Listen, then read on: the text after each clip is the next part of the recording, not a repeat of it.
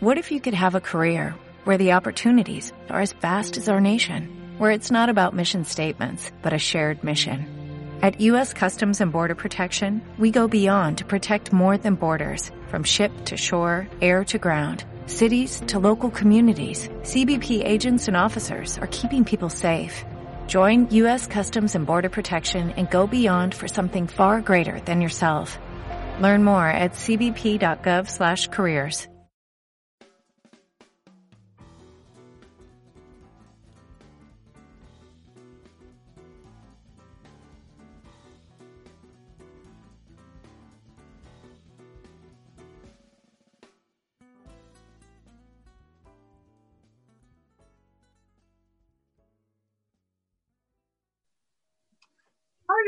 Amigos y amigas de Plonijón y bienvenidos a una nueva sesión de nuestro mega, ultra, hiper fantástico podcast.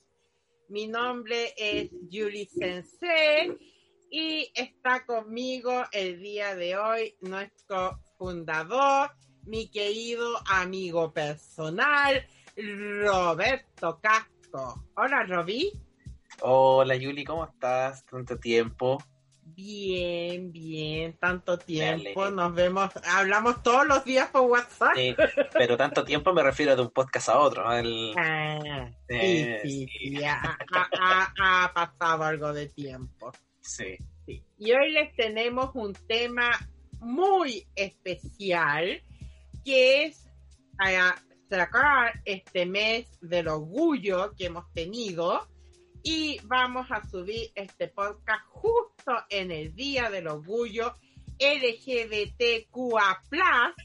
Nos acompaña para hablar del tema nuevamente de invitada en este podcast, Tamara Villanovoa. Hola, Pam. Hola, Sensei. Hola, Roberto. ¿Cómo están? Muy bien, ¿y tú? Muy bien, muy emocionada por este capítulo. Quedé emocionada desde el podcast pasado pasado. Claro.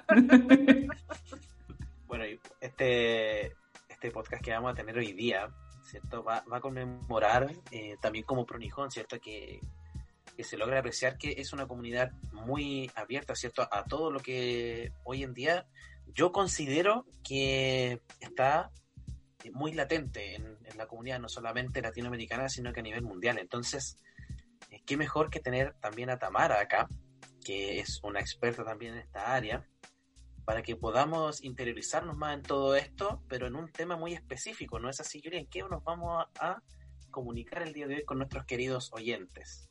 Bueno, el día de hoy vamos a hablar específicamente del anime, las representaciones que han habido en el anime, géneros como el yaoi, el yuri, pero va mucho más allá, porque también han habido personajes transexuales, otras besties, etcétera. Bueno, Tamara sabe mucho más del tema que yo, yo me quedo como en cinco letras de la sigla. más allá, la verdad es que eh, sí, todavía me falta. eh, eh, esto es algo que va evolucionando, ¿cierto? Es algo en constante movimiento. Hoy en día sabemos mucho más de las identidades sexuales de lo que sabíamos hace 10 años. Entonces, eh, lamentablemente eso hace que uno se vaya quedando un poco atrasada. Sin embargo, yo he aprendido bastante, por ejemplo, siguiendo los glosarios de sexualidad que comparte Tamara en su cuenta de Instagram, Regina Educa. Eh, la verdad es que sí, ahí también he podido ir aprendiendo bastante, así que gracias por eso, Tamara. Sí, a mí me gusta mucho, o sea, yo creo que es súper mm, importante lo que dice la Sensei, porque la sexualidad no es eh, algo que esté como mm, plantado como fijo, sino que es va evolucionando con nosotros, como con la, la evolución de la sexualidad va de la mano con la evolución humana y eso hace que sea como en constante cambio. Entonces, yo creo que lo importante de esto, más allá de saber todo, porque es impo- es súper difícil en verdad, eh, y estar así como ya, yo me sé lo que es el demisexual, el pansexual y el, el gris sexual, Porque de repente uno también queda como, ah, ya, em, eh, sí, eh, chao, ¿cachai? Como, adiós. es eh, tener la, mm, la, o sea, la disposición para querer aprender. Yo creo que eso es primordial, querer escuchar. O sea, y lo que tienen que decir el otro y la vivencia y todo. Claro, es un tema de, respeto, respeto ante todo. Sí, porque a veces son calidades muy distintas a la de una, pero uno tiene que tener la mente abierta, no puede ahí pensar que su metro cuadrado contiene todas las verdades del universo, porque eso jamás será verdad. No, no, imposible. Es como cuando a mí me dicen, tú eres experta en sexualidad. Sí, o sea, sé, sé hartas cosas, porque estudio todos los días de esto, pero es imposible que alguien, por ejemplo, da lo mismo si tiene 20 magíster y 10.000 diplomados y 20 carreras ligadas a la sexualidad, nadie nunca va a ser eh, experto o experta en la sexualidad del otro en específico. Es una vivencia súper personal. Así que eso es lo entretenido conversarlo también, como aprender y cada, cada vivencia es única y es válida. Y eso es como importante también. Sí, exacto. Oye, y en este sentido, por ejemplo, claro, de, la sexualidad y, todo lo que conlleva, que el tema que tenemos hoy, ¿cierto? Eh, lo que va ligado al anime. Eh, cuéntanos un poco, claro, este tema de mm, cómo se ve reflejado la, sexualidad, ¿cierto? Y, toda la, comunidad en, el anime, tanto acá en Chile y en, en general. ¿Qué, qué piensas mm. al respecto? Todo, que nos comentes referente a eso para mí es súper importante eh, cómo, cómo llegó esta información a mí, porque yo soy adolescente de los 90. Entonces, para mí, a ver, crecí viendo Chilevisión en las tardes. Claro. que, claro, después del colegio, porque era lo que podía ver, era lo más entretenido de ver. Eh, podía seguir todas las tardes las historias y si bien yo en ese momento no me consideraba ni fanática de la cultura japonesa, ni otaku, mi mejor amiga de la vida, la Javi, sí lo era. Ella me arrastraba ahí a las muestras de Marmaret Boy, al cine, no sé. ¡Qué viejo y, estaba, en japonés eh, y abajo estaba subtitulado en inglés. Yo no sabía japonés, yo no sabía inglés, como que yo estaba así como, hola.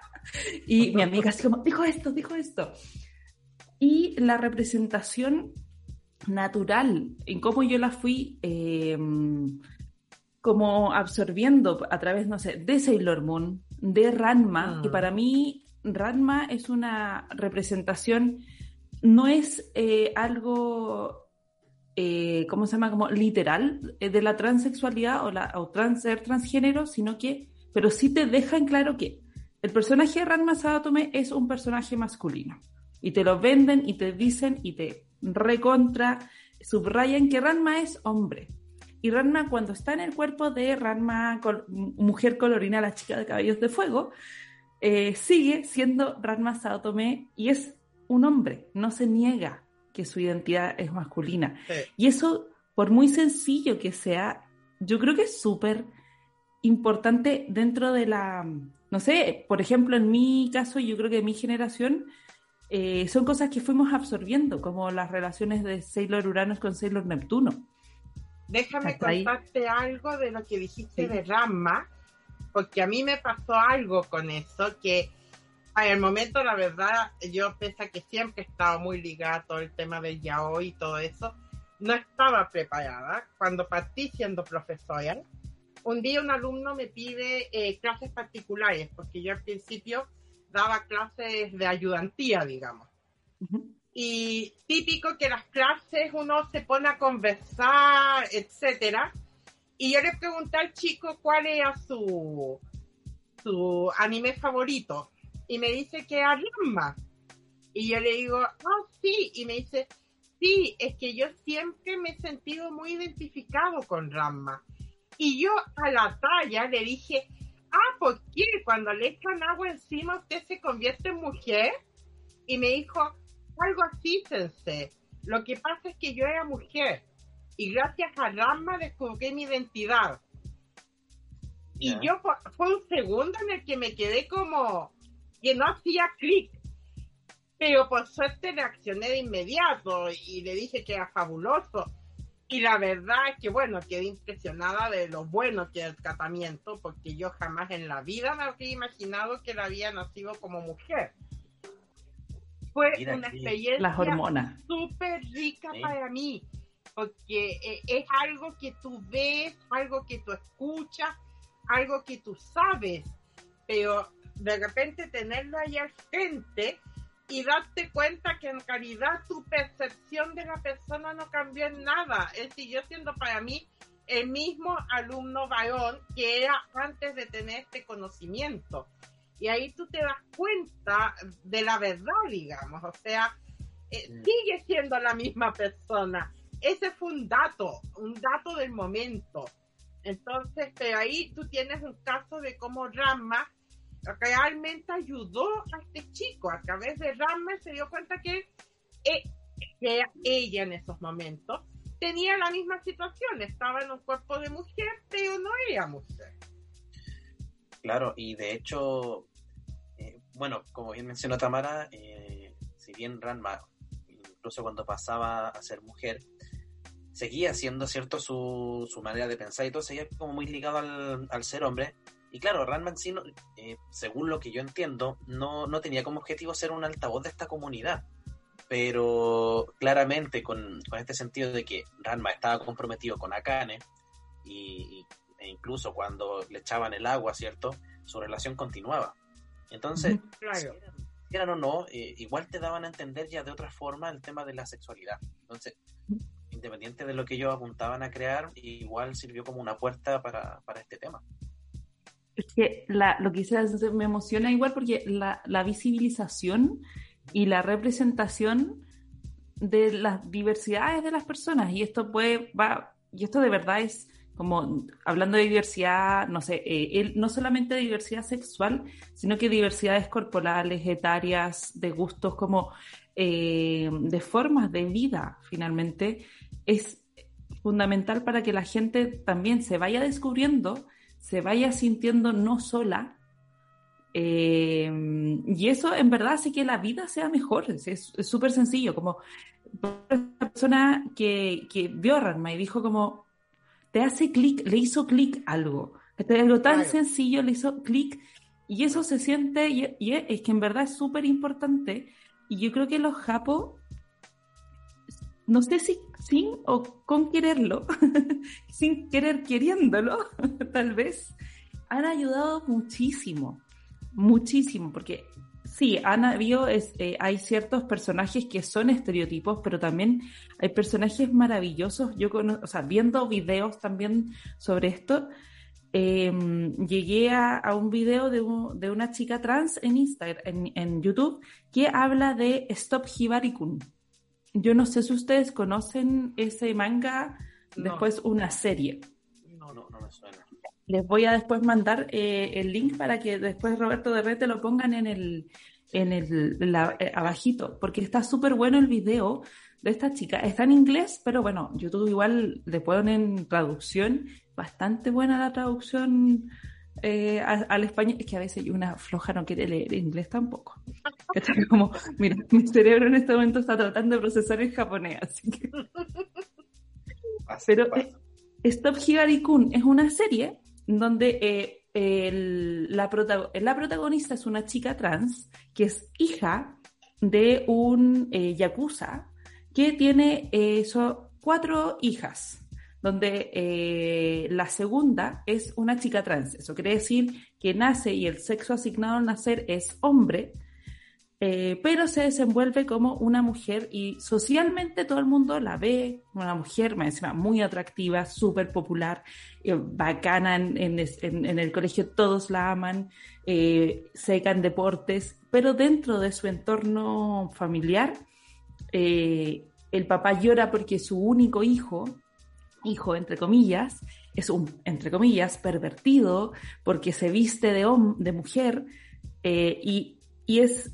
bonito, según lo que entendí, lo que alcancé a, conocer de esta, de esta serie, es como, si bien Hibari es eh, un personaje trans, sus problemas, como en la, mm, en la serie y en el, y en el entorno no están enfocados a una transición a la problemática de es que soy trans es algo terrible, sino que es de una chiquilla normal que hay un chiquillo que se enamora de ella, que queda así como muy eh, sorprendido al saber que su sexo asignado al nacer era hombre, era masculino, pero la sigue viendo mujer porque es una mujer hermosa y se enamora y, se, y tiene todas estas fantasías de casarse con ella. Entonces está este, esta problemática como romántica y también va avanzando en, en la problemática con el papá, eh, va avanzando, pero tampoco es como eh, agresiva la situación. Entonces, esa es una representación y este,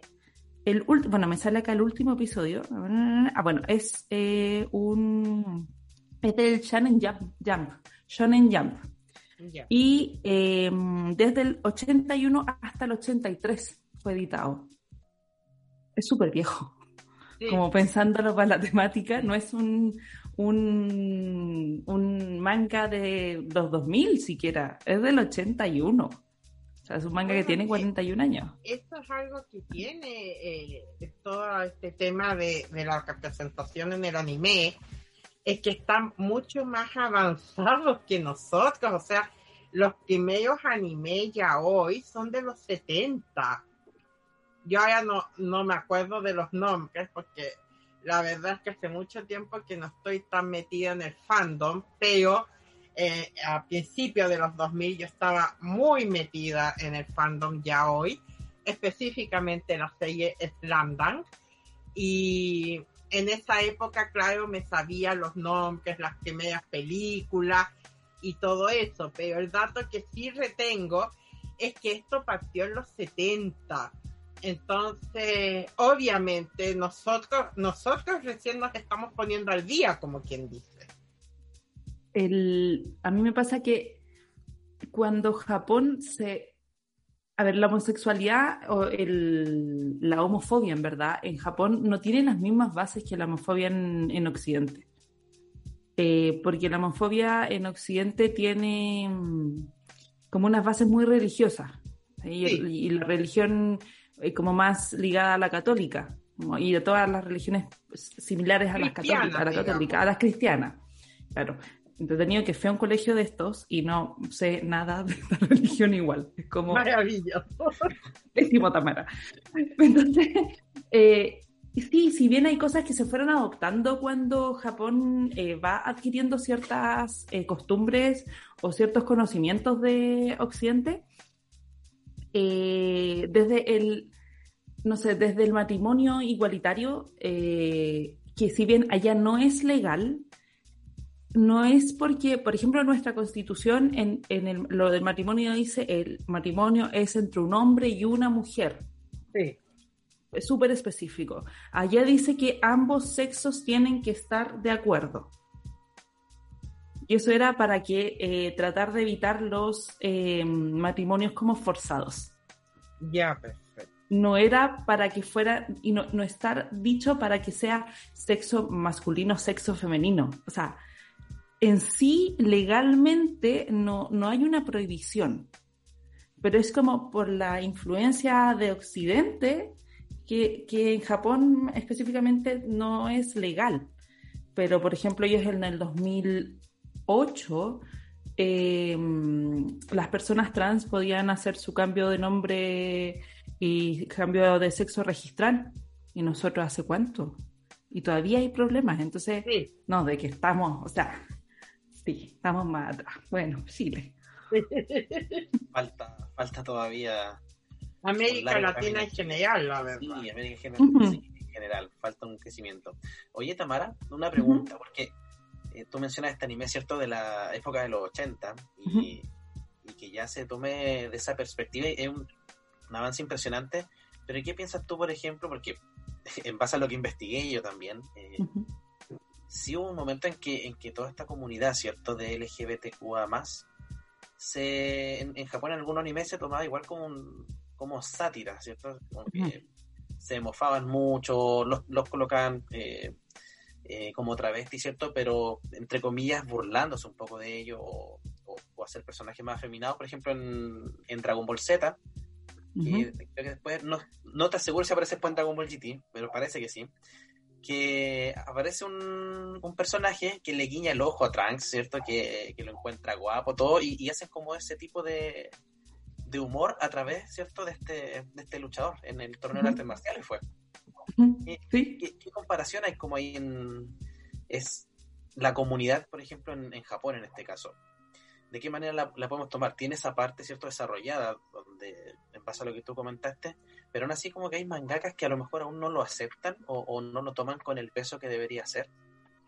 Bueno, yo creo que eh, Japón no es una excepción eh, como en el mundo, o sea, muchas veces uno siente que Japón es como el lugar más diferente del mundo.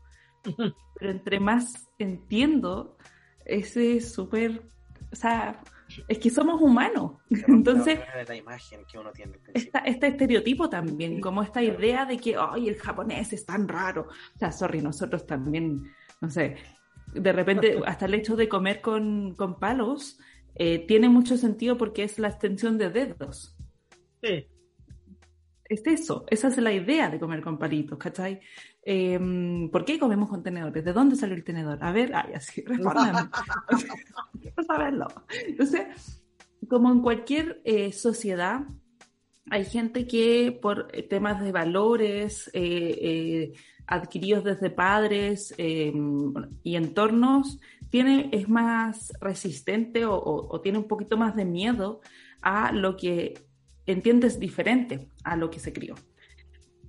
Pero a pesar de que si bien en, los mangas en, y en los anime hay, igual que en las películas, yo diría que más en las películas de, eh, de Occidente, más representación burlesca y, y como un alivio cómico, eh, la comunidad gay ha sido ocupado más.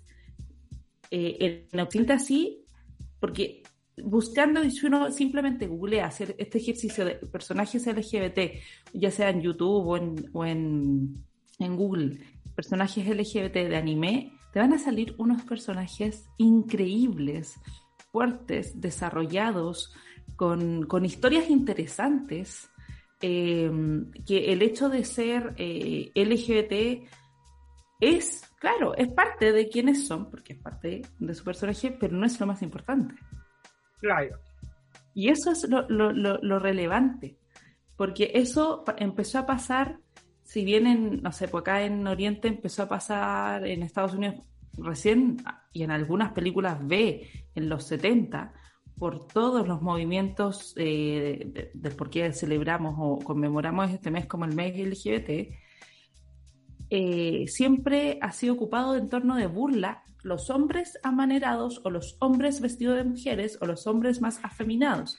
Pero por el contrario, las mujeres vestidas con ropas masculinas son como, ¡ay, qué bacán, qué fuerte, qué seca! Y eso ha sido tomado en ambas partes. Si pensamos en el caso, no sé, de Utena, me encanta Utena. es tan bacán. Utena es... Eh, voy a hacer una comparación que no sé si sea tan lógica acá, pero Utena es casi Cher, como Cher y Utena acá, como ya. Cher en una entrevista que le hacen cuenta que su mamá le dijo en algún punto como eh, hija, tú en algo, te tienes que casar con un hombre rico.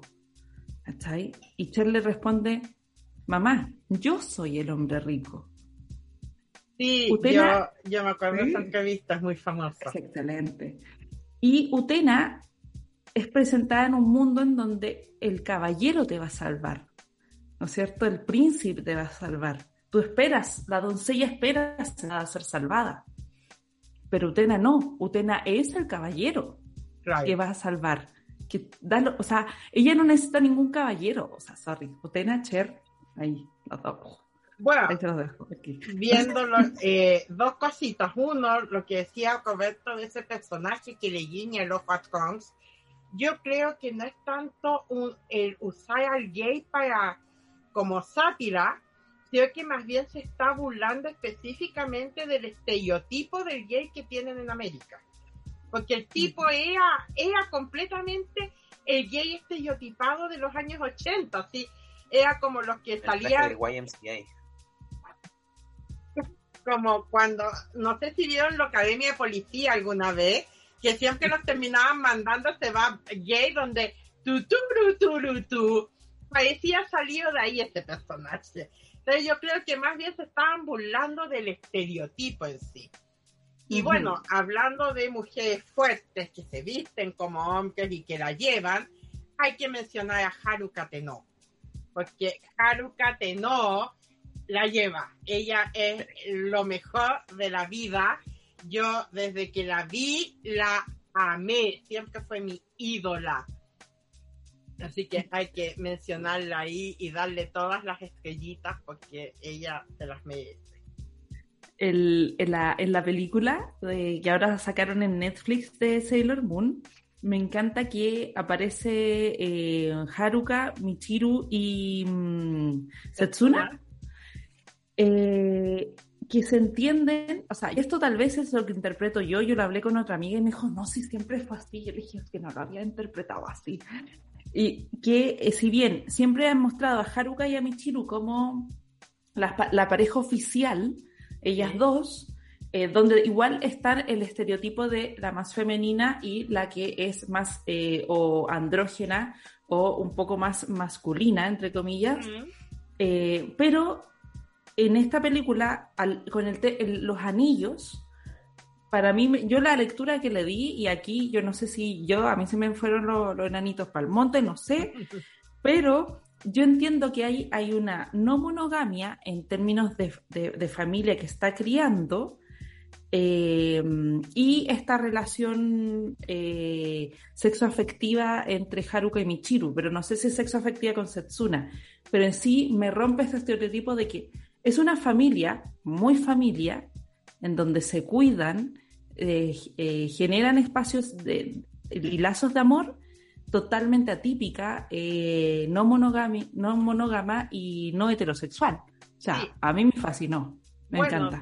desde el anime antiguo, a mí siempre me llamó la atención que Jotaru llamaba Haruka Papa Haruka, a Michiru Mama Michiru, pero también a Setsuna, Mama, Setsuna. Sí, e, eso siempre estuvo. Nunca las vimos tan conviviendo como se vio acá. Pero sí, en efecto, es una familia con tres mujeres fuertes, en que una toma más el rol de papá, por así decirlo, que se siente más cómoda en ese rol, y las otras dos toman el rol de mamá. Y eso es importantísimo porque es verdad, eso de la familia que es el papá, la mamá, el hijo y la hija, la familia perfecta, eso ya, o sea, yo creo que queda muy poca. Hay que entender que hay todo tipo de papás y mamás y, todo tipo de familias, digamos. De hecho, lo que menciona Yuli es muy cierto. Creo que hoy en día ya, y, voy a hablar en este caso de, de Chile, de a poco, aunque como mencionamos, falta mucho camino por recorrer, eh, se está rompiendo, ¿cierto?, Esta, este pensamiento de que la, familia tiene que ser hombre, mujer e hijos. No tiene que ser así.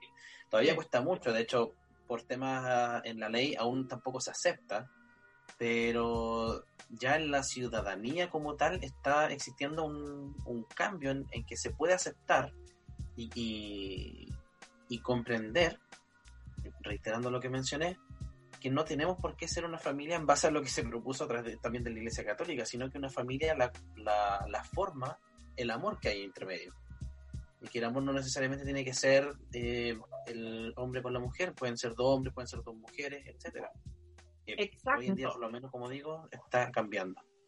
Y que el amor no siempre está ligado, digamos, a algo sexual como también mencionaba Tamaya, sabemos que la pareja son Haruka y Michiru, pero eso no quita que Setsuna sea parte de la familia y que haya una relación de amor, que no tiene por qué estar ligada a algo sexual, porque el tío la gente piensa, ay, pues que amor igual sexo, no, hay muchos tipos de amor. Exacto. Y bueno, la semana, la anterior, anterior, bueno, la, el otro capítulo donde estuve, el, también hablamos, por ejemplo, de la asexualidad, en donde no es una falta de, amor, por ejemplo, está la gente que es asexual pero mm. tiene relaciones románticas y la gente que también es aromántica, que no tiene interés en tener relaciones románticas. Hay otro caso de mm, dos personajes, uno en eh, Rurouni Kenshin y el otro en One Piece. El de One Piece no estoy tan segura del nombre, porque Nunca he visto One, o sea, he visto un par de capítulos de One Piece, estoy súper perdida, pero cacho que hay un, me gusta el del sombrero rosado, el, el, el chopper. Yo no he visto nada de One Piece, así que me considero ignorante.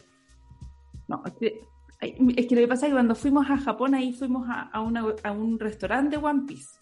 Y había comida como con forma de One Piece y de personajes de One Piece y lo encontré muy cute. Entonces de ahí apareció como, ay, mira, existe esto, antes los cachaba. Y cuando empecé a buscar información, me salió eh, un personaje que al parecer se llama Kiko Mogo em, y que tiene una, un eh, ¿cómo se llama? una historia muy similar a la de eh, Kamatari en Kenshin, en Rurouni Kenshin, que es estos personajes que son eh, asigna, eh, hombres al momento de nacer como asignados hombres, pero tienen vestimentas femeninas, son ambas como espadachinas bacanes, secas, así samuráis increíbles, em, súper fuertes, pero que siempre se, se, les ve y es como, pero ¿cómo? ¿Por qué tú estás vestido con esta ropa? O es como, ah, es una pobre damisela en, en peligro. pero, pero son estas dadas de vuelta de, no, o sea, Vale, yo soy una mujer muy fuerte, pero claro, te presentan este, estos personajes que es una representación trans también eh, bastante explícita, es una representación trans, no como en Ranma, porque en Ranma no es algo explícito, mm. en términos que nadie nos dice Ranma es trans.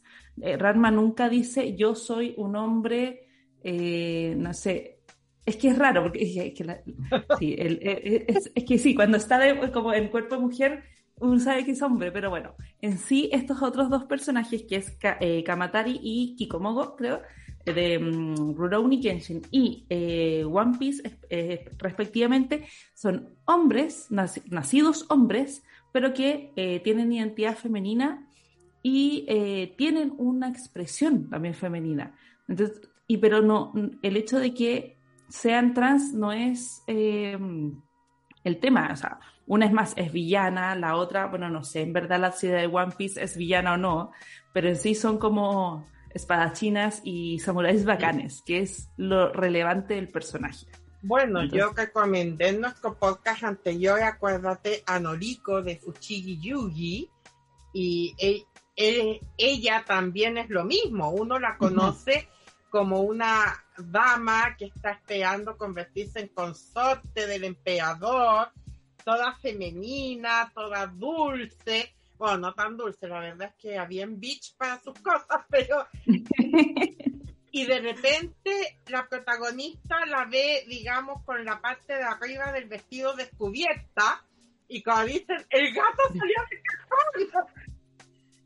Pero cuando ya se hacen amigas, y empiezan a conversar y tú te enteras de toda su historia y las conversaciones y ella, llega un momento en el que le dice a Miaka, que es la protagonista, que en realidad ella no se ve ni hombre ni mujer porque como que va más allá de esa diferencia. Entonces es imposible no encariñarte y no entender al personaje en, en One Piece, lo que mencionaba Tamara, eh, mencionaste un personaje en específico, claro, y, me está tratando de acordar también, se llaman eh, Okama. Okama es la, sí, Okama es la comunidad de todos estos personajes en One Piece que nacen hombres, ¿cierto? Y adoptan eh, la vestimenta de mujer o incluso se cambian el sexo completamente. Que me está tratando de acordar porque me acuerdo que con eh, Gonzalito, querido Gonzalo Hidalgo, eh, hablábamos, porque es un amigo que es fanático de One Piece, entonces eh, sabe todo de, esa serie, es un, fanático a morir de esa serie, pero se llaman Okama. En, hay una, yo creo que la más evidente, eh, a, mi parecer, es la que sucede en Sakura Card Captor. yo creo que es la más evidente de, de todas, ¿cierto? Que cuando eh, eh, aparecía este personaje Toya, creo que se llamaba, Toya con Yukito. Yukito, ¿Cierto? Ah, era, era, era la, la relación que saltaba más a la luz en, en este tema, ¿cierto? De, de, la homosexualidad en, en, los personajes, pero también, claro, eh, Sakura presentaba el tema de la bisexualidad y, era muy notorio. En el anime sí se censuró un poco, pero en el manga se mostraba mucho más abierto eh, ese tipo de, relación. De hecho, la amiga de Sakura, que no recuerdo su nombre, como yo, como yo. Eh, ya, ella estaba enamorada de, Sakura y ella se dio cuenta que estaba enamorada de ella y decidió alejarse. Pero también le gustaba el hermano de Sakura. También, es que ahí, claro, ahí está el tema de la que te presentan la, bisexualidad del y el, el noviecito de la Sakura, Alicia ahora, tenía también una atracción fuertísima por Yukito. Sí. Porque a, porque a todos les gusta. ¿Quién es que era un personaje? Yukito. Yukito. Yukito, Todos. Yo, me acuerdo, yo me acuerdo mi primera página web bueno, mi primera página web es una página sobre Sailor Mercury. Pero luego, a partir de esa página, de ahí viene que yo en internet soy conocida como Merc Chan. Creé otra página que se llamaba Los Fic Yaoi de Mercury. Y ahí yo publicaba mis fics Yaoi. Y mm. llegó, una vez me llegó un comentario que tenía este como libro de visita de un tipo diciéndome que eran todas perversiones y cochinadas, que aquí, que allá. Y con mi mejor amiga nos reíamos tanto porque el tipo firmó como Yukito. amigo, estás perdido. Amigo, date cuenta. No entendiste nada. ¿Qué es la visa? Creo que tiene que ver la serie de nuevo. Sí. No, yo me acuerdo esa escena cuando Toya quiere decirle algo a Yukito y lo pone contra la pared y le pone así como el brazo al lado de la cabeza y yo era como ¡Ah! ¡Ah! Sí. Oh my god, sí. Es que era muy, era muy evidente. Yo creo que Sakura, no sé, en, hablo de los animes que conozco yo, es la que presenta mucho más abiertamente este, cierto, esta comunidad. La, presenta de una manera mucho más abierta que otra. Y, creo que no, no, tiene ese tema de la sátira o de la broma en, en, este, en ese tema. Yo creo que los animes que llegaron acá, de los que vi en Chilevisión, es que me encanta ese Chilevisión todavía. Yo no sé si todavía se llama así. En el Club de los Tigritos. Si yo veía los, en el Club de los Tigritos. Em, claro, o sea, uno piensa Ranma, em, bueno, Ranma, Sailor Moon y Sakura Card Captor te presentaban personajes o que parecían tener como eh, rasgos queer o eran de frente queer. Como, o sea, y bueno, y, y, al final eso genera un impacto en la forma en que uno ve las cosas y empieza a adquirirlas. Tal vez yo siempre digo, yo creo que yo entendí mucho más rápido eh, y pude comprender mucho mejor eh, la, como al estudiar a las personas eh, eh, a, las personas sí, a las personas trans, em, porque vi Ranma. Y es absurdo decirlo, pero al mismo tiempo tiene mucho sentido.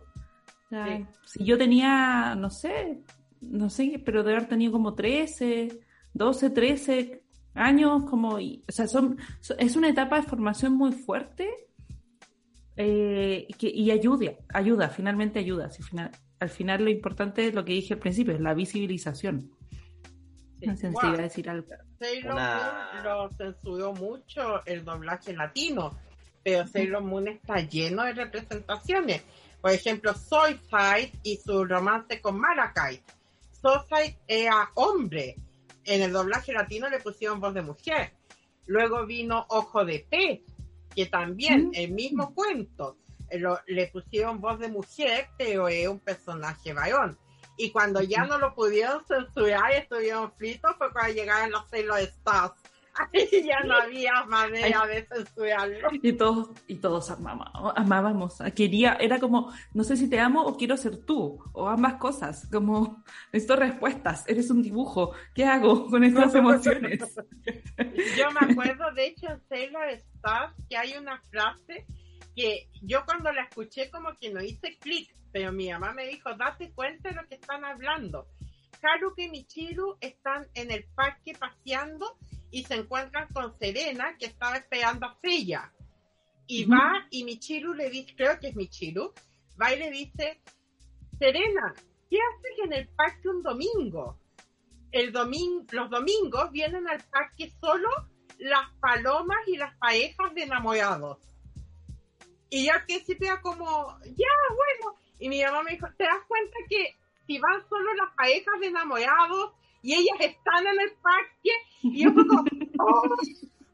Mensaje. Las madres siempre lo entienden antes. Sí, es verdad. Yo quiero hablar de una película que es maravillosa.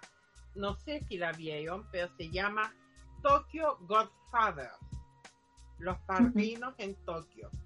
Es eh, de eh, unos vagabundos que encuentran un bebé y lo tienen que cuidar mientras buscan, eh, digamos, qué hacen con el bebé, a quién se lo llevan, de quién es el bebé. Y uno de estos tres vagabundos es justamente un transexual, supongo que es transexual, pudo haber sido travesti, la verdad. El personaje está tan bien hecho, es tan hermoso, e- es de estas películas que te sacan lágrimas, pero yo digo que hay que verla porque para mí es una de las representaciones más hermosas de personajes transexuales en una película eh, de anime. Y otro transexual famoso, bueno, eh, en realidad creo que es transvesti, sí, este sí es transvesti, es el papá de la protagonista en Oran Coco Hosto Club. ¿Vieron esa serie? Oran es famosa, ¿no, no vieron nunca Oran? Eh, Este club de host en un colegio en que se encuentran con una chica que está vestida como chico y piensan que es chico y es porque en una escuela de ricos, porque está becada. Y la cosa es que rompe un jarrón que tienen ellos y ellos entonces la obligan a trabajar para ellos hasta que pueda pagar esto que rompió. Y justamente ellos se van dando cuenta de, de a uno que en realidad es chica, porque ellos al principio piensan que es chico. Y ella, en verdad, no está ni ahí con ser chico o chica, le da exactamente lo mismo. Ella se llama Haruji. Y llega un momento, avanzando la serie, en que se van a meter a la casa de ella, porque querían saber cómo vivía un pobre, porque ellos son ricos, pero ricos huecos. Y se le van a meter a la casa, y en eso llega el papá, y se encuentran con esta mujer alta, esplendorosa, y ese era el papá de ella. Pero no era transexual, era transvesti, porque eh, cuando estaba en la casa, de hecho estaba como hombre. Claro, es verdad que se toma bastante para la risa, porque es un personaje cómico, sin embargo, está tomado en serio el hecho que sea transvesti. ¿Ya? Y lo mejor es que el grupo como que lo acepta súper rápido. No, no lo juzgan. Claro, al principio es como, oh, ese es el papá. Pero después lo aceptan y de hecho él vuelve a aparecer un par de veces después y, y es bacán, o sea, es, es, un personaje muy bueno. Así que eh, sí, les recomiendo que vean esa serie. Aparte que porque es muy divertida, a mí me encanta. Inclusive hay una serie live action y una película live action. Eh, tiene este personaje que es una excelente representación y la misma protagonista, porque como digo, ella le da lo mismo a ese hombre, a esa mujer, no es particularmente femenina, a veces la tratan de vestir como femenina porque el protagonista que está enamorado de ella considera que ella debería ser como una princesa pero ella no está ni ahí. y si no me equivoco, de hecho su primer beso es con una mujer, porque la empujan y besa a otra chica y a ella le da como lo mismo haber besado a una chica, como, ¿qué tanto si fue un beso? ¿Qué tiene? Entonces esta es otra muy buena serie con representación. Me encanta. Hay una cosa que eh, yo creo que pueden, se puede entender de, mm, de el tema del vestuario o la expresión. A ver, en Japón hay mucha, hay mucha gente que eh, malentiende como el, las personas gays como algo igual a ser eh, trans, como siendo lo mismo, como que una persona trans es gay o sea, ser gay es igual a ser trans. y eso se pasa mucho por el tema del kabuki. Como en el kabuki los personajes femeninos son interpretados por eh, actores hombres, eh, donde da lo mismo si son hombres heterosexuales o hombres homosexuales, eh, hay un como un ¿cómo se llama? Ahí hay como un choque de, conceptos. Pero también yo creo que eso ha ayudado, porque el kabuki es demasiado importante, creo yo, eh, dentro de la cultura japonesa. Eh, y además que es la cosa más linda del mundo. no sé, a mí lo encuentro tan bonito em, ayuda, por un lado, a que eh, se entienda que existe la expresión de género, por ejemplo, o que se pueda entender que un hombre pueda estar vestido con ropas femeninas, como lo hemos visto, y por eso yo creo que ciertos personajes están inspirados tal vez en personajes kabuki o en el hecho de que en el kabuki se, mm, los, los hombres interpreten los papeles más eh, femeninos. O sea, creo yo que eso también tiene una gran influencia en cómo se entienden los personajes o cómo han sido, cómo han sido construidos, tal vez. Como en la animación, en el manga, eh, porque es parte de la cultura. Que también pasa mucho en el drag. El, drag sale de lo mismo. El drag es una, un, ¿cómo se dice cuando las, que no es una palabra, sino que son, se me olvidan esas cosas, em, que es como que eh, dress as girl, en verdad, ah, drag significa eso. ¿Cómo se llama eso? Bueno, se me olvidó. Em, un acrónimo. Un acrónimo, eso, gracias, Siempre, siempre enseñándome, muchas gracias. Em, un acrónimo que porque en las, eh, obras de teatro de Shakespeare, por ejemplo, los papeles femeninos también eran interpretados por hombres, pero entre medio salía que era en drag y de ahí viene. Em, entonces, pero yo creo que eso tiene que ver con, un tema cultural, que, que, los hombres en el kabuki hacen papeles femeninos también, como que veamos tanta representación continua. Si yo pienso en el personaje de One Piece o en el personaje de Rurouni Kenshin, es eso, son personajes samuráis eh, femeninos, por decirlo. Eh, pero eh, la persona es un hombre, entre comillas, un hombre nacido mm, con identidad masculina al nacer. Eso. Bueno, pero recordemos que las primeras geishas eran hombres. ¿Sí? Las geishas originales eran hombres, claro. O sea, pasó mucho tiempo antes de que las mujeres comenzaran a ser geishas.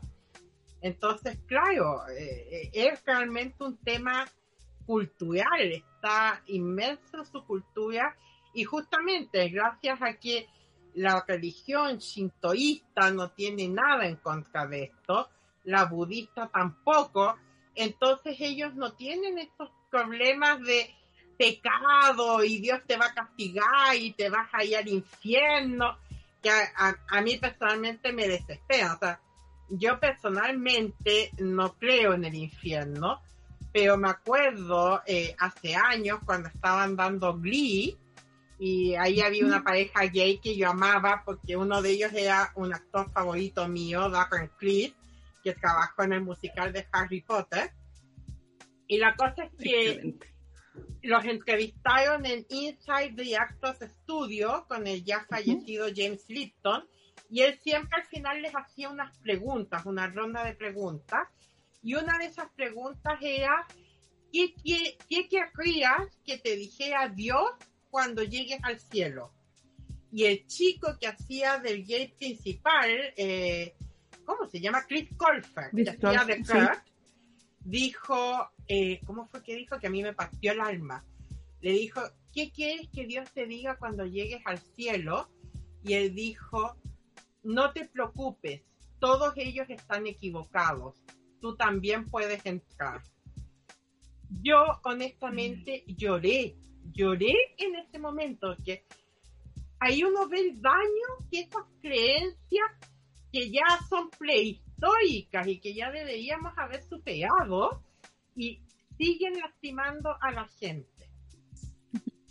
Es que realmente yo creo que es lo, que comentaban delante. Eh, pasa que todavía no existe un cambio 100% en el, en el pensar de las personas, ¿cierto? Que, que tengan ese cambio de, switch y, de chip para que comprendan que el, que mi orientación sexual, ¿cierto? O cómo me defina yo, no me hace diferente a las otras personas. Seguimos siendo todos de carne y hueso, entonces no tiene por qué existir una discriminación en, ese sentido.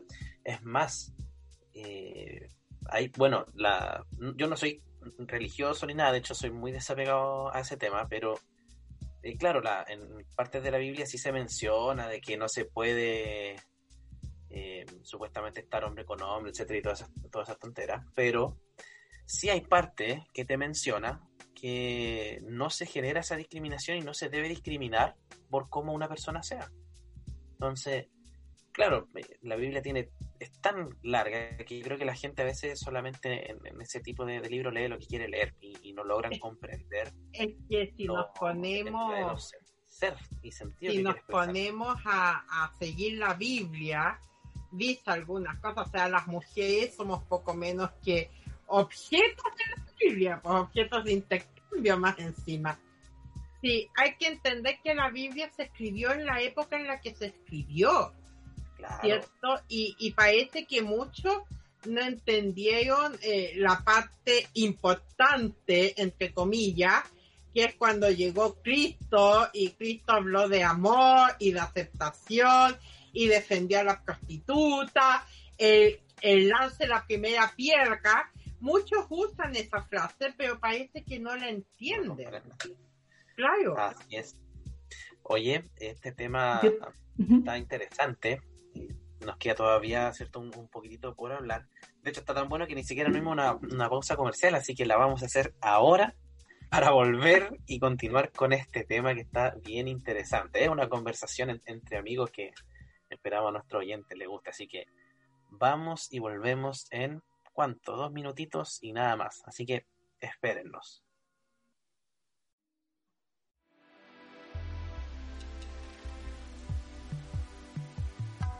Este programa llega a ustedes gracias a Instituto Cultural Chileno-Japonés. Viviendo el universo japonés. Aiko, una chica de granja, busca hacer realidad su más preciado sueño, convertirse en la bruja más grande que el mundo haya conocido. Únete a esta aventura para descubrir mucho más sobre este maravilloso mundo e historia lleno de magia y misterio. Bonyari Manga. Todas las semanas una nueva página para disfrutar. Síguenos en sus redes sociales, bonyari.oficial en Instagram y en su página web, bonyari.cl. ¿Y tú? ¿Estás listo para la aventura? Hey tú, ¿estás estudiando japonés y solo encuentras fotocopias y libros rayados?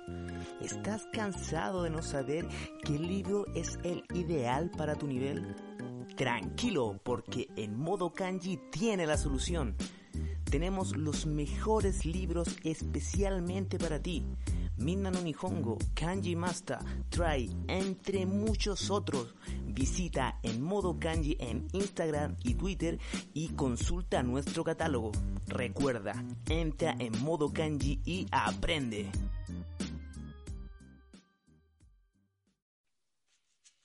Bueno, y ya estando de regreso ¿cierto? con el tema de hoy, eh, estamos en un tema súper, súper, súper interesante, que es cómo se ve, ¿cierto?, la, la comunidad eh, en Japón eh, a diferencia también de lo que se ha visto en, Latinoamérica. Entonces, se me vino a la, memoria Shin-Chan. para mí, buenísima serie, de hecho me río mucho con, con esa serie pero ellos realmente explotan el tema de la, de la homosexualidad, la llevan al extremo en, los personajes, y yo creo que tiene dos, dos formas de verla. Una es, o se quieren eh, mofar, ¿cierto? De esto, o la otra es comprender que realmente lo llevan al extremo, como lo hace, ¿cierto? Eh, el personaje principal, que es Shinchan, porque Shinchan es un, es un caos. Shinosuke Nohara es un caos, entonces a lo mejor realmente no representan como una mofa, sino que eh, lo conectan con la libertad en sí que tiene el personaje, ¿cierto? Que tiene Shinchan en, en todas las tonteras que él hace en, en todos los capítulos de esta serie yo, tú me decís Chinchan y lo único que recuerdo en mi cabeza es el cabro chico a pato pelado bailando. Es como viva, viva, viva. Es lo único que sale en mi cabeza. no hay nada. de las pompas. El boogie de las me pompas. Fascina, me fascina.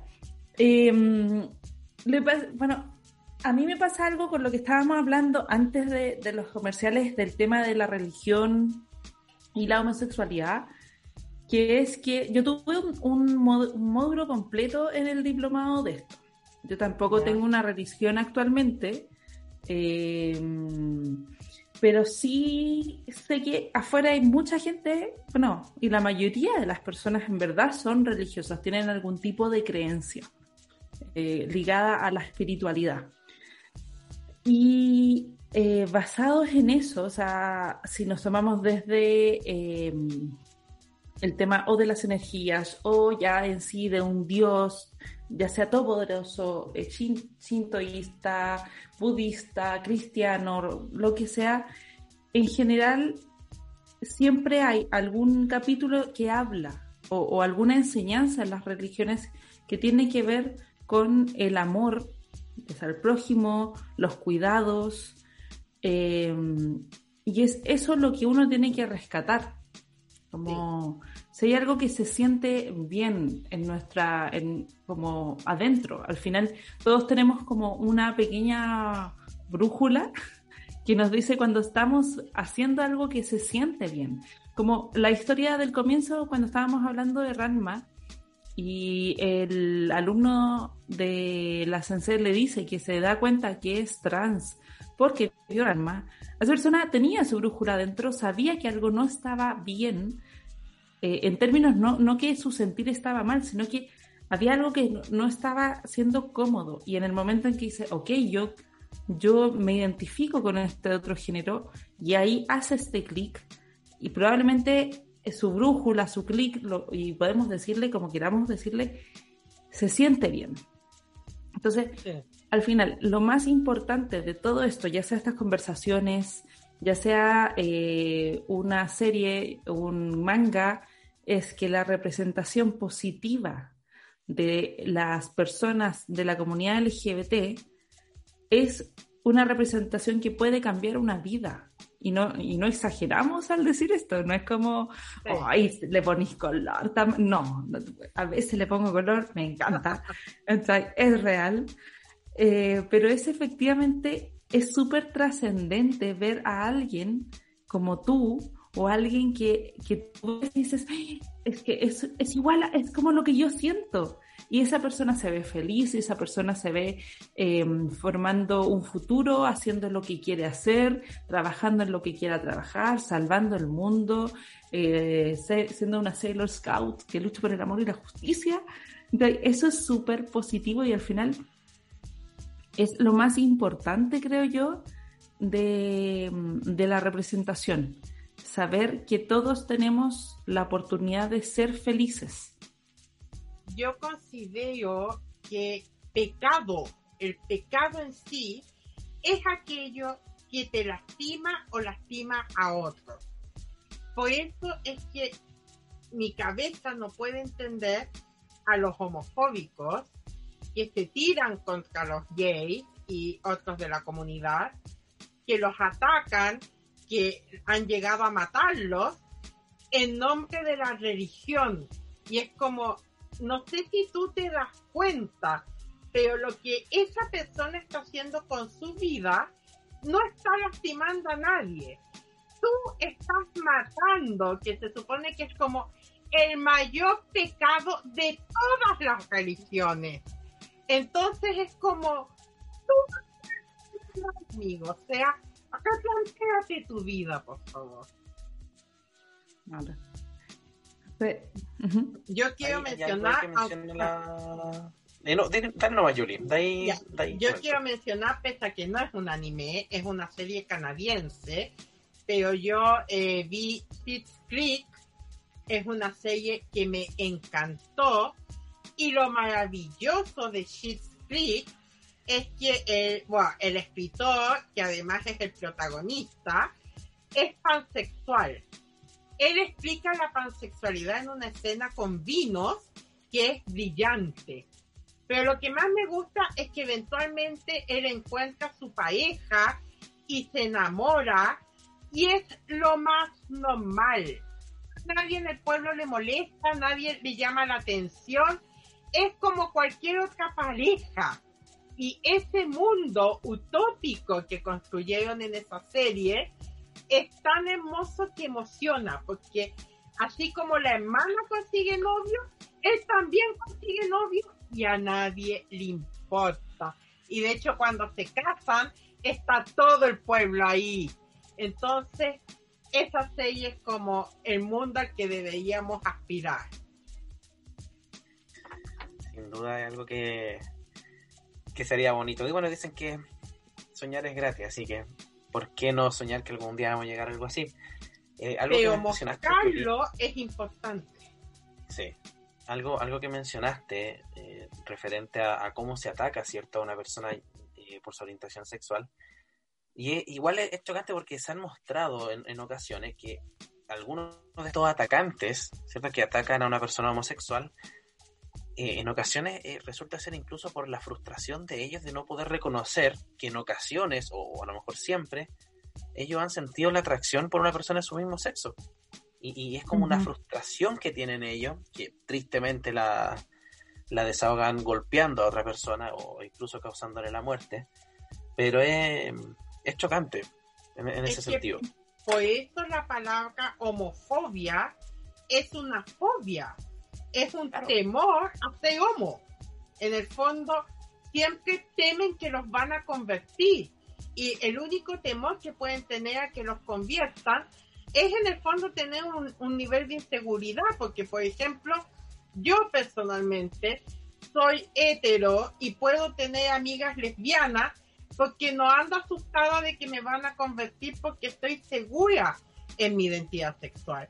Pero claro, si yo no estuviera segura, probablemente andaría, ay no, no me puedo juntar con lesbianas porque capaz que me conviertan. Oye, Yuli, y, también va como pregunta a la Tamara, pero es que también yo creo que eso va con un poquito con, el ego.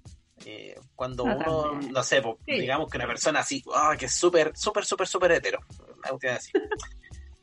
Y que piensa porque conoce o ve que hay una pareja gay, o, piensa que todos los gays lo van a mirar a él. Ah, es que no, quiero que me O sea, compadre, o sea, el mundo no gira alrededor tuyo y tú no eres, por ser hombre, no eres atractivo para todos los gays. Lo mismo en el caso de, de las lesbianas y una mujer que sea hetero. O sea, bájense un poco el pony y, vean la realidad que no es que ellos Eso es súper proyección. Bueno, yo no, yo nunca me he considerado heterosexual. Yo me considero una persona pansexual. Eh, y he hecho posteos de esto y siempre cuento que a mí, a mí me sorprende mucho estar casada, pero yo estoy casada legalmente con el Nico. Estoy, sorprendida de estar casada con un hombre. en verdad. Eh, porque en general mi círculo y todos son mujeres.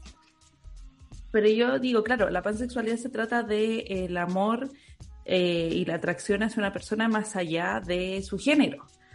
Y es porque el Nico es así una persona excepcional, increíble y onda el mejor compañero que encontré. Eh, pero si yo no me encuentro con él, yo dudo mucho que mi matrimonio hubiese sido como hetero.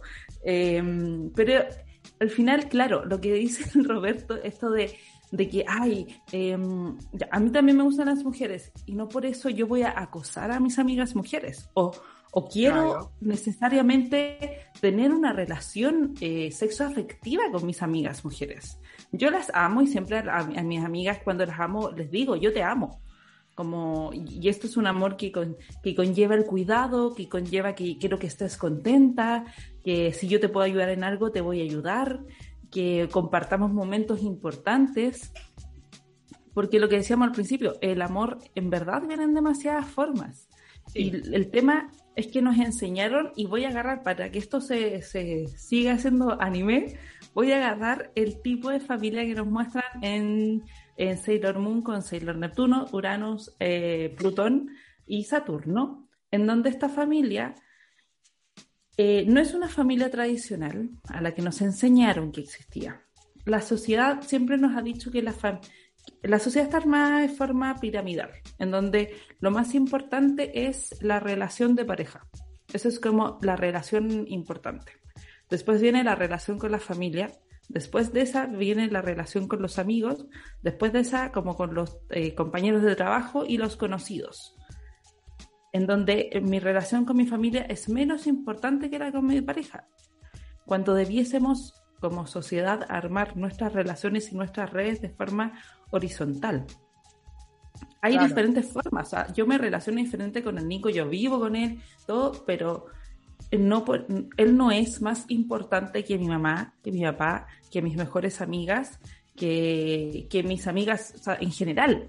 Como tengo relaciones diferentes con ellas, eh, tengo eh, eh, emociones diferentes con ellas, entonces es así como nos muestra en Sailor Moon que existe una red tanto en ellas como ellas cuatro, como familia, pero cuando el resto de las Sailor Scouts se necesitan, hay una inmediata respuesta, hay un apoyo, una red de, una red de, afectos. Entonces, eso también es un, tipo de diversidad que no, Los amigos son familia. Yo no los mm. puedo ver los amigos separados de familia. Y de hecho yo soy una persona que siempre ha dicho, eh, yo no estoy para una relación. Y uno de los motivos para no quiero una relación es justamente que he visto a, lo largo de mi vida con la sociedad en la que vivimos, que el estar en una relación te tiende como justamente a, a querer alejar, como estás conmigo, yo soy el más importante en tu vida. Entonces, yo siempre he dicho, lo más importante en mi vida es mi mamá, mi familia y mis amigos que son parte de este núcleo familiar. De hecho, mi alma gemela yo podría decir que es mi mejor amiga. Y por eso es lo que yo mencionaba al principio, que no todas las relaciones de amor tienen que ver con relaciones sexuales. Tu, tu mejor amiga puede ser tu alma gemela, un amigo del alma no tiene por qué. Y nuestra sociedad justamente echa para abajo la creencia de que el hombre y la mujer pueden ser amigos. Y yo creo que de ahí también nace la homofobia, porque si yo no creo en la amistad entre hombre y mujer, entonces tampoco voy a poder creer en la amistad con alguien de mi mismo sexo a quien le gusta la gente de mi sexo. Eh, eh, es lógica. Yo he tenido amigos hombres maravillosos, pero sobre todo cuando estaba en el colegio, me pasaba que cuando la amistad, uno buscaba esa amistad, te llevabas bien con la persona, como que automáticamente ellos empezaban a pensar que uno andaba detrás de ellos. Y entonces empezaban como a poner distancia. Y es como, también es un poquito lo que dice Roberto, el ego, o sea, como, oye, no eres lo más maravilloso de este mundo, eres un amigo muy querido, pero ni siquiera me gusta. bájate del pony, como dijo el Roberto. Bájate, del pony. Claro, claro. Oye, me encanta. Esto lleva a la homofobia. y, lamentablemente eh, nuestra sociedad parece muy lejos de superarlo. Sí, la verdad es que sí. Aquí vamos a decir que no, sí, sí, es la verdad. Es, complejo, pero vamos caminando para allá. Si al final, por ejemplo, este mismo podcast, el hecho de, conversar en espacios que no es esperable, tal vez que uno asuma que es, eh, no sé, em, tradicionalmente un espacio para conversar sobre sexualidad, sobre em, diversidad, eh, porque uno, la gente que sigue a Nihon va a decir, pero es que esto es de cultura japonesa, ¿qué tiene que ver? Eh, bueno, la cultura tiene personas, es construida por personas, las personas tienen identidades, como tiene todo que ver, yeah. Yeah. o sea, está ahí. Y así mostramos la diferencia que, que, o sea, rompemos esa, ese cuadro, ¿cierto? Perfecto que tenemos de Japón, que Japón es una maravilla aquí y allá, ¿cierto? Y mostramos cómo es un Japón verdadero, ¿cierto? Lo, de, qué manera se afrontan eh, diferentes tipos de situaciones. En este caso hablamos de la diversidad, pero claro, en otros podcasts hemos hablado... Eh, me acuerdo que en el de Halloween, si no mal recuerdo, que nos fuimos en la profunda. Hablamos del bullying, nos fuimos en la profunda. Ay, ese, ese fue uno de mis podcasts favoritos ever. Ever. realmente nos, lanzamos, o sea, fue un, un desahogo, yo creo que yo creo que, que, salió porque fue un desahogo muy emocional y personal de, de, todos los que participamos en ese podcast, de nuestro pensar referente al, al acoso que, que, existe. Yo creo que por eso a mí también me encanta ese, ese podcast y este podcast como el que tenemos hoy también, porque siento que uno es libre de poder expresar su, su pensamiento y, y, que se y poder entregárselo también a, a nuestra comunidad que, que comprendan que más allá de pronijón, que, es lo que somos, eh, la familia no es solamente los que trabajan acá, somos todos, eh, tanto los quienes nos siguen, quienes nos van a comenzar a seguir, y que comprendan que no es como, oye, no, nosotros solamente queremos este tipo de personas, no. Se tiene que comprender que todo tipo de personas, ¿cierto? Indiferente de su orientación sexual, de lo que sea, eh, es bienvenido y bienvenida. Y en la actualidad, bienvenida. Bienvenidos. Todos. Todas, todos y todes. Y todes. Eh, no, eh, a, eh, mí, a mí como profesora, la verdad, o sea, creo que he crecido mucho como persona gracias a alumnos que me han tocado. Por ejemplo, este caso que les conté de este chico, también hace un par de años me pasó tener un par de alumnos, ambos varones, y bueno, yo pensaba que eran dos amigos que venían juntos y hacemos un ejercicio en el que tenían que hablar de su familia. Y escucho, los emparejé hacia la azar, y escucho que uno de ellos está hablando con la compañera y él le dice, ella le pregunta con quién vive. Y él le dice, Ototo Tundima. Y ella le dice, no, te equivocaste tienes que decir Tuma. Y él le dijo, no, yo vivo con mi marido, él está ahí. Pero lo que me encantó es que él lo dijo en voz alta, nadie reaccionó mal, nadie se espantó, y ellos este año se convirtieron además en mis alumnos regalones. Todavía los tengo en Facebook y los adoro. ¿Cómo? ¿Cómo eso? ¿Cómo eso? No, no, no, no. A ver, eh, me, ¿qué pasó ahí? Me voy a ir ya. Sí, me sentía... Dios. Dios. Saludos regalones de ese año. Ah, perfecto, perfecto. Para evitar malos no, pero eh, a mí yo creo que el, el, tema de la sexualidad en verdad da para un sinfín de, de conversaciones eh, es importante hablarlas porque, por ejemplo, ayer me vino a ver mi sobrino que tiene nueve años y tenía, él vive en Valparaíso, mi hermano vive en Valdivia. Eh, entonces mi mamá lo fue a buscar a Valpo, lo trajo porque hoy día se fueron en un vuelo a Valdivia y él tenía mucha pena. Estaba llorando porque, eh, claro, iba a echar de menos a su mamá porque se da como por un mes para estar con, con mi hermano, con su papá. Y me pasó que vi que mi hermano y mi mamá estaban como evitando hablar de la pena, evitando hablarla, como tratando de eh, llevando la atención a otro, ay, pero es que la tía Tamara tiene un montón de juguetes en la casa y vamos a Y yo en un momento, ya él estaba con mucha pena y yo le digo como, Amorti, está súper bien sentir pena, es normal, porque esa pena significa algo, significa que tú quieres mucho a tu mamá, que claro, la vas a extrañar, pero también después de la pena la pena va a pasar en algún momento, va a volver, va, no sé, alegría de ver a tu papá, de ver, no sé, a la gente allá, a los perritos, los gatitos de allá y bla, bla, bla. Le dije, encima vas a tener un montón de cosas que contarle a tu mamá después.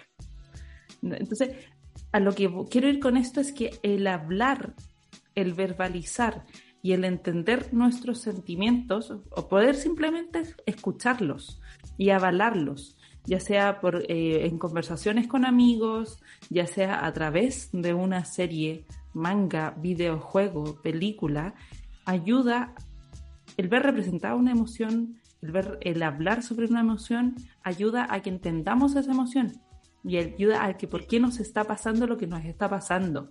Entonces, por eso es importante la representación, por eso es importante la visibilización y el hablar sobre las cosas. Ah, es por eso. Y por eso es que no podemos dejar de hablar del tema. Así que, mm. Tamara, yo desde ya te voy a dejar invitada para un futuro podcast porque hablamos mucho, cubrimos mucho, pero siempre hay más. Hay más anime, hay más manga, hay videojuegos, ni siquiera nos metimos en el tema de los videojuegos. Así que, jugar. vamos a seguir con el tema más adelante, pero yo creo que ahora ya esto se ha alargado y es hora de irnos a una nueva pausa comercial para que volvamos luego con las recomendaciones. Así que espérennos un minuto porque ya volvemos.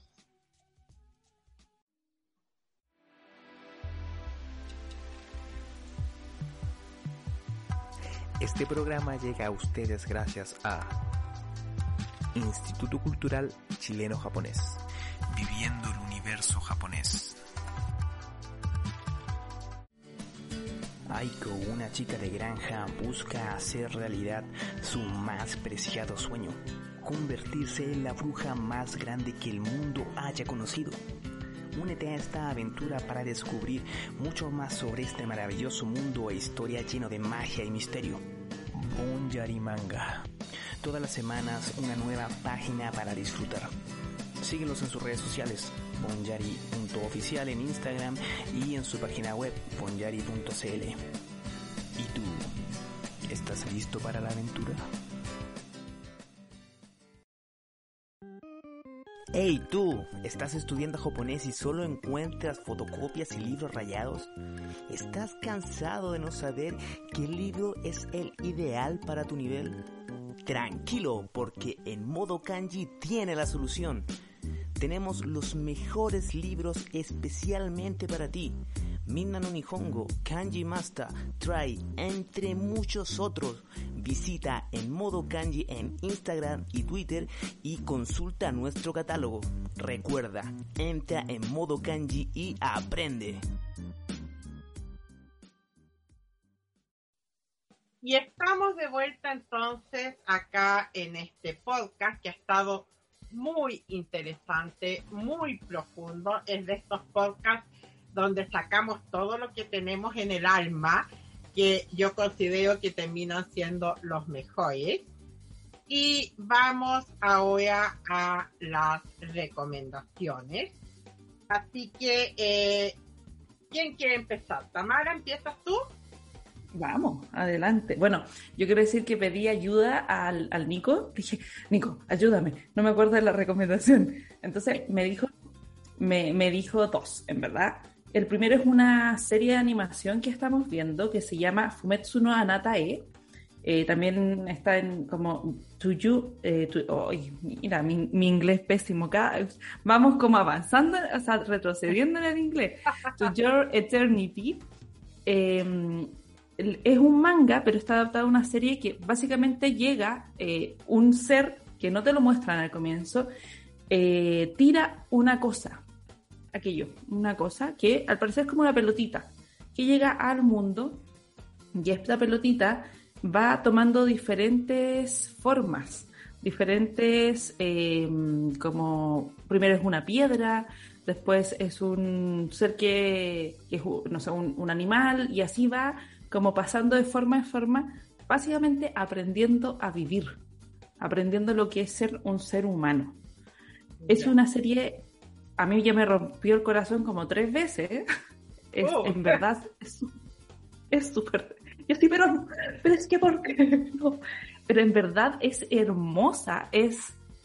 Yo tengo efectivamente déficit atencional y me cuesta un montón, un montón eh, concentrarme. Yo soy de la que ve la tele, pero está viendo el celular y en el tablet tiene otra cosa. Ya. Entonces, tengo, pero esta me deja pegada, no puedo sacarle los ojos de encima. Eh, he llorado con la serie, he reído a carcajadas y es muy bonito ver cómo este ser trata de entender a, a partir de la vivencia con otras personas qué es vivir, qué significa vivir. Entonces, esa es mi primera recomendación. Creo que está en Crunchyroll, creo. Eh, pero búsquenla ahí, hagan esa pega. Yo ya les di la recomendación. En las páginas amigas, yo ahí, hasta ahí. Y lo otro me decían, Nico, que pronto, eh, un spoiler, viene, llega mm, eh, eh, Funimation a Chile, que es un servicio de streaming de anime muy famoso en el mundo, pero que ahora en julio va a comenzar su lanzamiento total y va a traer muchas, muchas series nuevas y parece que no se va a quedar pegado como Crunchyroll, porque se queda pegado. plataforma más que pagar, Dios mío. ¡Viva! Pero es que mi- yo siempre le digo al Nico, no estamos casados con ninguna plataforma, el que nos dé la mejor cantidad de series con, por el men- menor precio, esa se lleva nuestra suscripción. Bacán. Bien. Robbie, ¿qué tiene usted? Mira, de hecho, eh, tengo un libro que va ligado a, a la conversación de hoy, que estoy leyendo actualmente, que se llama El color prohibido. Que el color prohibido es la expresión japonesa para referirse a la homosexualidad en Japón. Eh, bueno, este libro de Yukio Mishima narra la historia de Yuichi, Yuichi Minami, un joven gay, que se enfrenta, ¿cierto?, a, este tema que le cuesta aceptar eh, o, dar a, a conocer a- a luz, por decirlo así, su orientación sexual. Y conoce a un escritor, a Shunsuke, y comienzan una relación un poco turbia, por decirlo así, no, no una relación amorosa, pero sí el escritor la primera vez que lo ve queda fascinado al verlo, es como el hombre perfecto que, que narra el, escritor. Y en, en su desesperación, ¿cierto?, de, de no saber qué hacer, eh, el escritor lo convence de que se case con una mujer, con Yasuko. ¿Y, qué, qué sucede?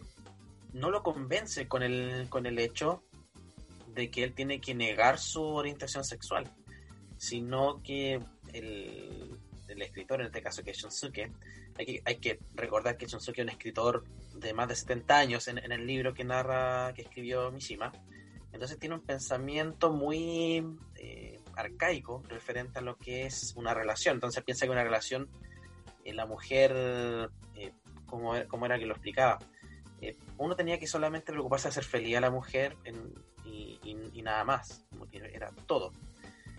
Pero a medida que va saliendo esta, este, este libro, yo recién en la página 150 de 600 y tanto, eh, él en cierto modo conoce a un, a un compañero, ¿cierto? Va, va a, un, a un parque, que el parque en la noche, y, y parece que Yuri mencionó algo similar, en el parque en la noche van solamente parejas, pero solamente parejas homosexuales, ya. van solamente parejas, pero hombres, ni siquiera parejas de mujeres, sino que solamente gays.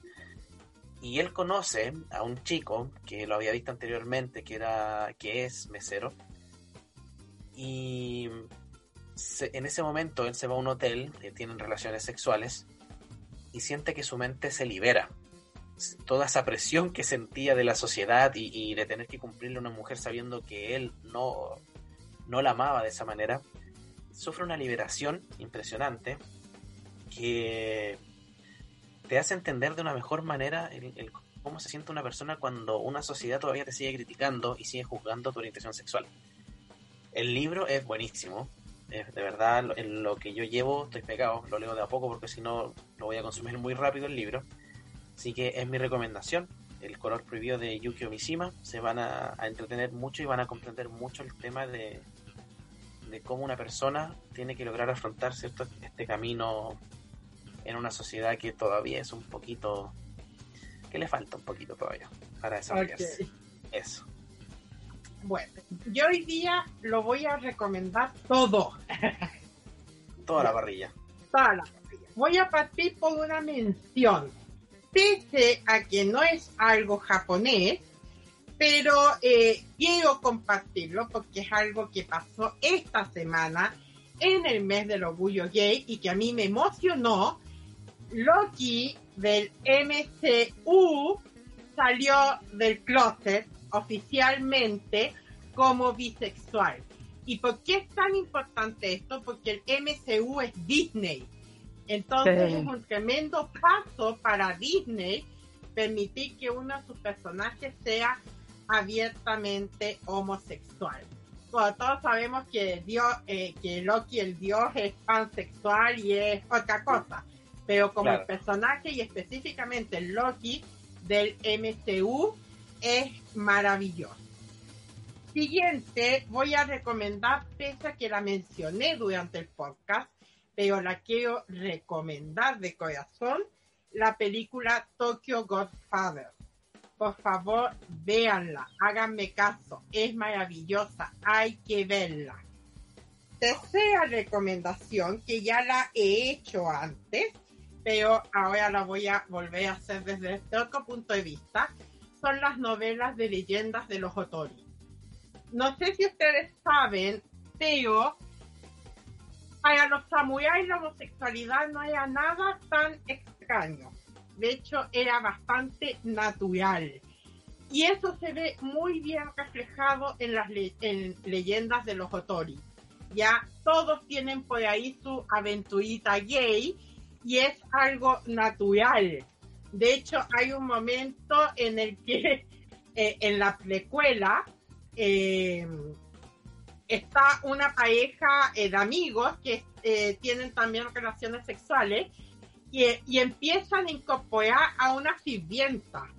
Y entonces el papá del protagonista lo llama para llamarle la, atención. Pero no le llama la atención por estarse acostando con el mejor amigo, porque eso está bien. Le llama la atención por la sirvienta, porque la podría dejar embarazada. O sea, démonos cuenta, así de natural era que ellos tuvieran experiencias homosexuales. Y eh, mi última recomendación, este la verdad lo he querido recomendar hace tiempo, pero como que estaba esperando el momento y creo que este es el momento ideal porque uno de los iconos gay del mundo que yo sigo y que me encanta es Josh Takei. No sé si lo ubican, él trabajó en la serie de Viaje a las original hacía de Zulu, si no me equivoco, que yo no cacho mucho de Viaje a las Estrellas, Star Trek. Pero él es un actor descendiente de japoneses que, bueno, eh, vive y trabaja en Estados Unidos. Y es, como les digo, un ícono del movimiento gay. Está casado con su marido Brad Takei desde hace muchos años. Son una pareja preciosa. ¿Por qué hablo de George Takei? Porque hace poco, a través del editorial IDW, él sacó un un cómic, perdón, que se llama They Called Us Enemy. Nos llamaron el enemigo. Y este cómic, prepárense para leerlo porque eh, eh, es fuerte.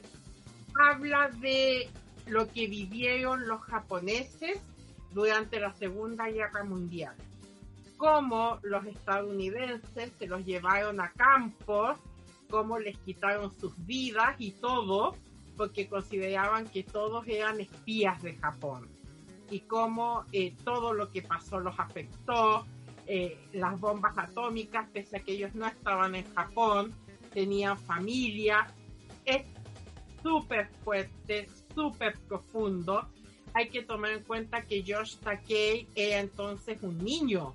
Entonces él nos comparte su visión como niño y como ahora un adulto mayor, él reflexiona sobre ese tiempo que vivió. El cómic es muy bueno. Eh, yo lo compré en Amazon para Kindle. Está, me parece, también en español, porque por ahí a mí me lo bajó así como eh, cuatro versiones distintas del cómic y una de ellas dice nos llamaron el enemigo. Eh, lo recomiendo, eh, es, muy bonito, muy profundo y también les recomiendo seguir a George Takei en redes sociales. está en Instagram, está en Twitter, está en Facebook. Yo lo sigo en Instagram y él realmente es de esas personas que muchas veces te abren los ojos. Así que estas son mis cuatro recomendaciones para hoy. Y con esto estaríamos cerrando el podcast. Quiero agradecer a Tamara por habernos acompañado una vez más. Ya se siente de la casa. Pronto la vamos a traer de vuelta nuevamente. A Robertito por acompañarme en este maravilloso podcast. Y bueno, por supuesto, a nuestros seguidores, siempre fieles a nuestro lado, e invitarlos a seguirnos en YouTube, en Spotify, en Instagram, en Facebook, por todos lados. Síganos por todos lados. Robertitos.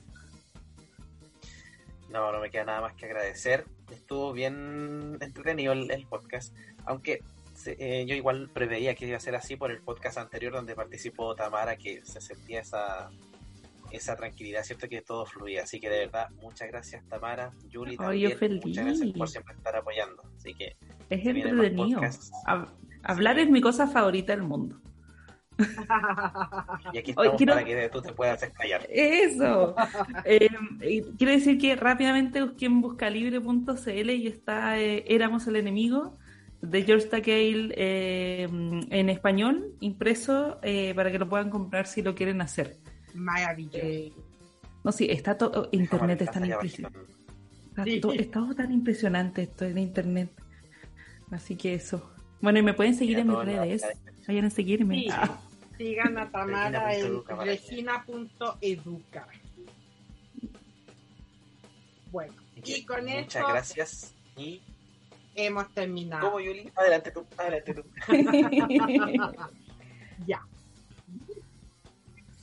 Muchas gracias, que estén muy bien. Nos vemos en la próxima. Adiós. Chao, chao.